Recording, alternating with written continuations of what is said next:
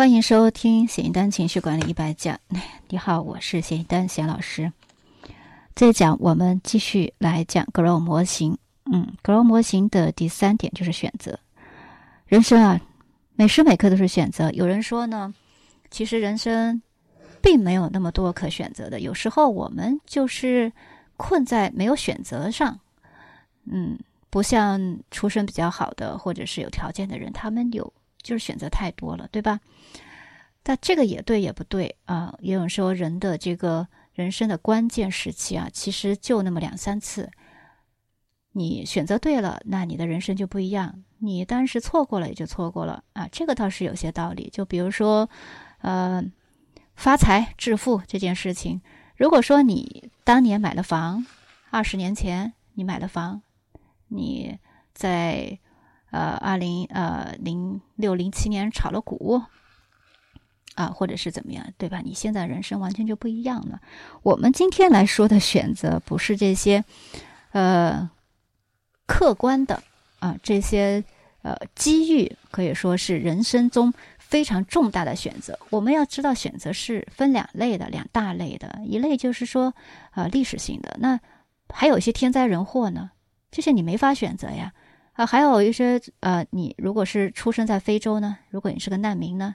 啊，你你出生在什么什么呢？叙利亚啊，一出生就是个恐怖分子呢？啊，这些是属于呃客观的，我们没法选择，我们不去探讨，因为探讨了也没有用啊，对不对？你我还想选择成为巴菲特，你你能吗？你还想做马云，你能吗？啊，不能的，我们就不去探讨。我们来探讨的就是。借助 Grow 模型，我们怎么做能选择部分当中的选择，也就是我们的主观选择。所谓的选择，就是来探讨分析可能的情况、障碍和挑战，以及如何克服这些障碍。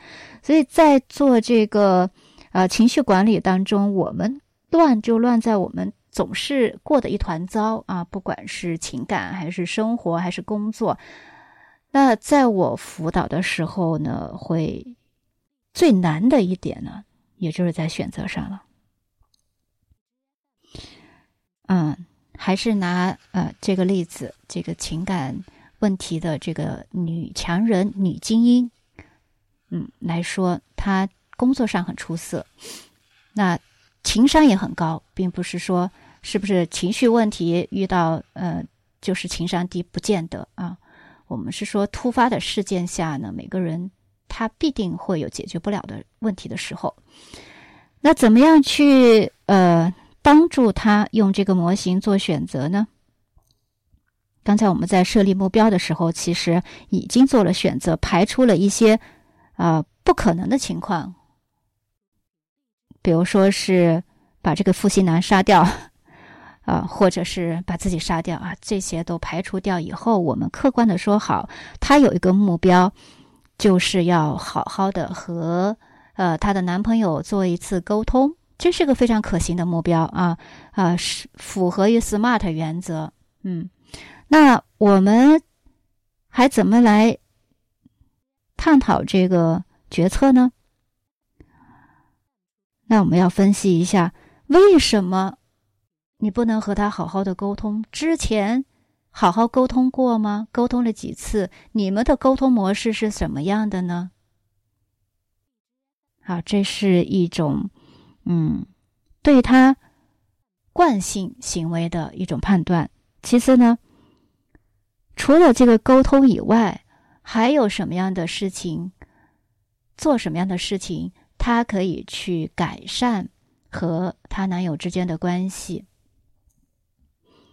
在这个过程当中，哪些人在影响她，或者哪些人可以帮助她？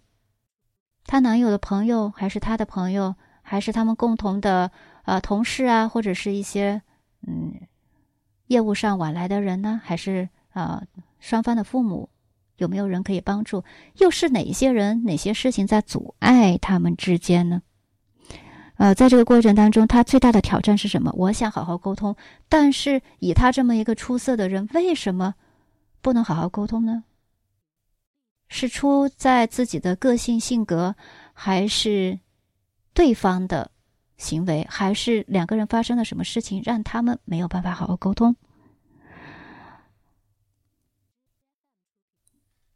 在进行了这样的啊一场分析以后，我们从中选择出来最可行的一个方案。所以在选择这个阶段呢，我们是为了得到最优的一个方案。那这个阶段可能是要反复来进行的，一次可能不那么清楚。那我们再回去，再反反复复的写这个 Grow 模型，回答啊我提出的这些问题以后，那学员他会越来越清晰，认识到问题在哪，还有没有选择，该怎么样选择啊？这节呢，就是带领大家来体验 Grow 模型当中啊选择这一个嗯工具了。